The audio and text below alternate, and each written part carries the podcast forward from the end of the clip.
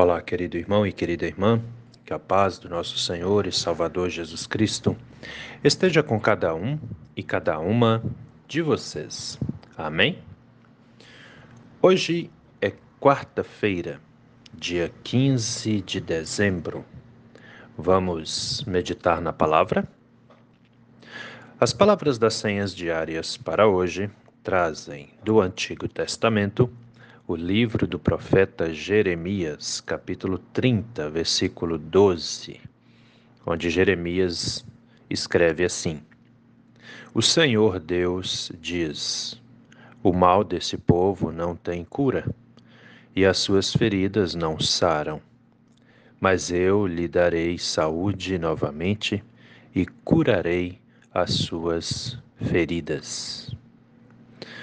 E do Novo Testamento, as senhas diárias trazem para hoje a primeira carta do apóstolo Pedro, capítulo 2, versículo 24, onde o apóstolo Pedro escreve assim: Por meio dos ferimentos de Jesus, vocês foram curados.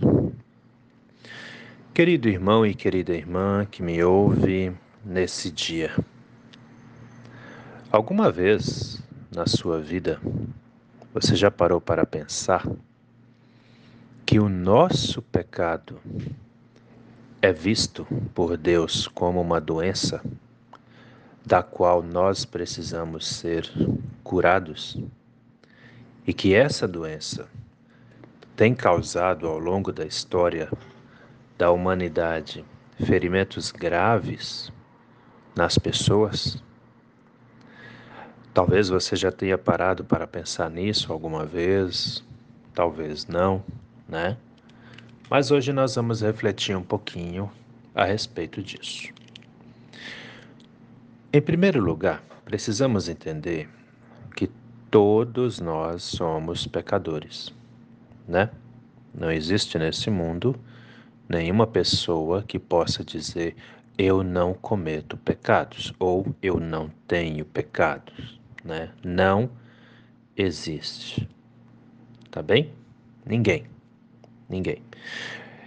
Essa condição também faz com que, infelizmente, todos nós sejamos iguais. Aí você vai perguntar, é pastor Gil, por que infelizmente? Por causa do pecado. É triste. Nós devíamos ser iguais por causa do amor ao próximo, por causa da fé em Deus, por causa do nosso temor em, a Deus, né? Mas não por causa do pecado. E infelizmente é isso que acontece. Todos nós somos iguais por causa do pecado. Mas, por outro lado, todos nós também somos iguais por sermos filhos do mesmo Pai que está no céu, que é Deus, né? E Deus, quando criou o ser humano, ele nos criou num estado de perfeição. Isso também precisa ser observado. Deus cria Adão, depois de um tempinho cria Eva, coloca os dois lá no jardim do Éden, e eles ficam ali de boa, né, curtindo a vida maravilhosamente, sem defeitos, sem doenças, sem problema, né? Não tinha nada de errado lá. Pelo contrário, a perfeição estava lá. Até que então eles decidem desobedecer à palavra de Deus e seguir seus próprios interesses. Vocês conhecem bem a história. Quem não conhece, leia Gênesis capítulo 3.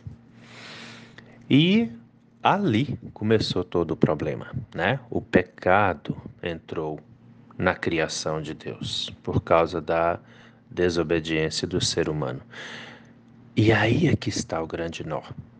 A partir do momento que a pessoa opta em fazer aquilo que desagrada a Deus, em outras palavras, a partir do momento que a pessoa opta em andar no pecado, ela começa a adoecer, ela entra no estado de doença para Deus. Não é à toa que tem um determinado momento que Jesus diz, né, que ele veio para os doentes e não para os sãos, que os sãos não precisam de médico mas sim os doentes. Vocês com certeza já ouviram essa parte do Evangelho, né? E aí o que, que acontece? A pessoa, quando está sempre, sempre no pecado, ela começa a perder o brilho, o brilho que Deus dá, né? E muitas vezes também essa pessoa vive amargurada, vive meio ruinzona e malzona e acaba também amargurando outras pessoas. Né? Isso também é um problema, ela causa mal para outras pessoas, coisa que a gente vai perceber muito pouco ou nem percebemos em quem é crente, em quem é temente a Deus. Por quê? Porque a pessoa crente, temente a Deus, ela se preocupa com o bem-estar daqueles que estão ao seu lado também. Entende? Ela não é assim uma pessoa preocupada só com seus interesses, ela olha pelo outro também, né?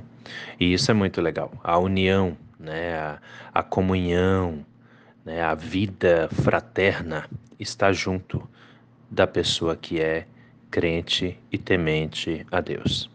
Então essa a doença do pecado ali, ela ela ela tá também nessa pessoa, mas é, é menos, sabe? É menos. Dá para gente dizer assim, não é algo como aquelas pessoas aí que que vivem metendo os pés pelas mãos, que não estão nem aí para coisa nenhuma e querem curtir a vida, mesmo que seja passando por cima dos outros, mesmo que seja enganando, magoando, machucando, né? É diferente.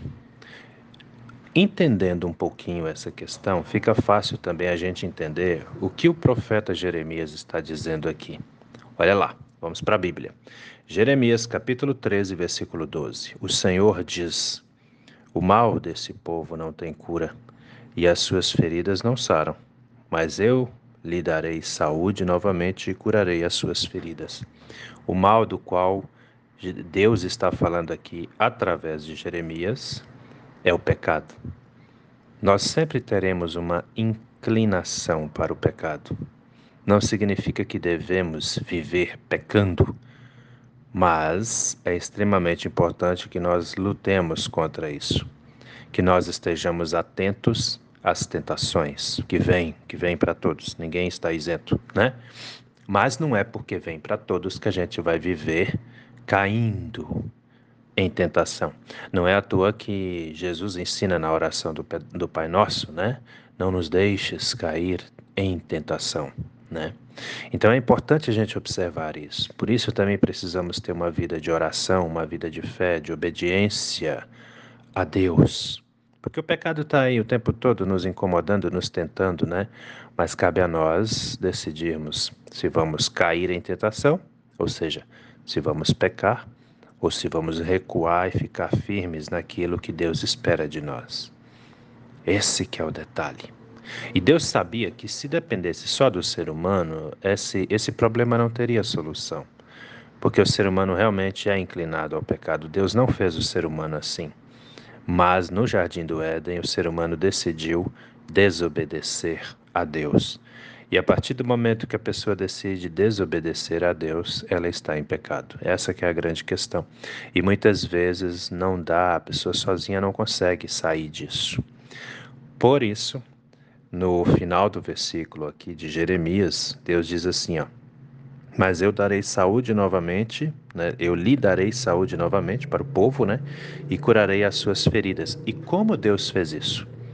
Enviando Jesus aqui. É o que o apóstolo Pedro, na sua primeira carta, no capítulo 2, no versículo 24, que é a palavra do Novo Testamento das senhas diárias para hoje, é o que o apóstolo Pedro vai confirmar, onde ele diz assim, ó: "Por meio dos ferimentos de Jesus, vocês foram curados". Deus viu que se dependesse só de nós, nós não conseguiríamos viver uma vida que agrada a Deus. Por isso ele envia Jesus aqui para receber sobre si o castigo que nós merecíamos, para se sacrificar por nós, para que nós tivéssemos a vida eterna. E o que, que acontece na vida eterna? A nossa comunhão com Deus é restaurada, não lá apenas, mas já aqui também. Porque toda pessoa que crê em Jesus Cristo, toda pessoa que tem Jesus Cristo como Senhor e Salvador da sua vida, e toda pessoa que confessa que Jesus Cristo e apenas Ele é o Senhor, essa pessoa está salva. Foi para isso que Jesus veio aqui, porque Deus viu que se dependesse só de nós, nossas feridas nunca seriam curadas, né? O nosso pecado, nós nunca seríamos libertos do pecado. Ele sabia que o ser humano não tem forças para isso. Por isso ele vem aqui, em amor, em consideração, em graça por todos e por todas nós. Por isso, querido irmão, querida irmã, fica firme na sua fé. Obedeça sempre a palavra de Deus. Aproveite esse tempo de advento para estar sempre em comunhão com o nosso Deus e Senhor. Faça isso e eu tenho certeza você será muito abençoado e muito abençoada também. Amém? Vamos orar? Deus eterno e todo-poderoso, muito obrigado, Senhor, por mais essa noite que passou em que pudemos descansar protegidos e protegidas pelo Senhor. Te damos graças por mais esse dia que recebemos das Suas mãos.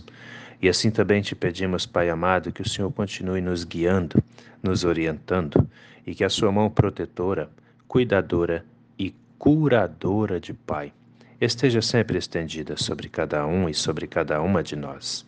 Abençoa, Senhor, as pessoas enfermas, os enfermos da alma, os enfermos fisicamente. Abençoe os idosos. Abençoa, meu Deus, as crianças, os adolescentes e os jovens, cada pai, cada mãe, cada filho, cada filha, pois todos e todas nós necessitamos da Sua presença, necessitamos da Sua graça. Por isso te pedimos, venha conosco, Senhor, que a Sua mão protetora, cuidadora e curadora de Pai esteja sempre sobre cada um e cada uma de nós. É em nome do nosso Senhor e Salvador Jesus Cristo que te pedimos e desde já também te agradecemos. Amém, Senhor. Querido irmão, querida irmã, que a bênção do Deus eterno e todo-poderoso, Pai, Filho e Espírito Santo, venha sobre você e permaneça com você hoje e a cada novo dia de sua vida, em nome do nosso Senhor e Salvador Jesus Cristo. Amém. E até a próxima.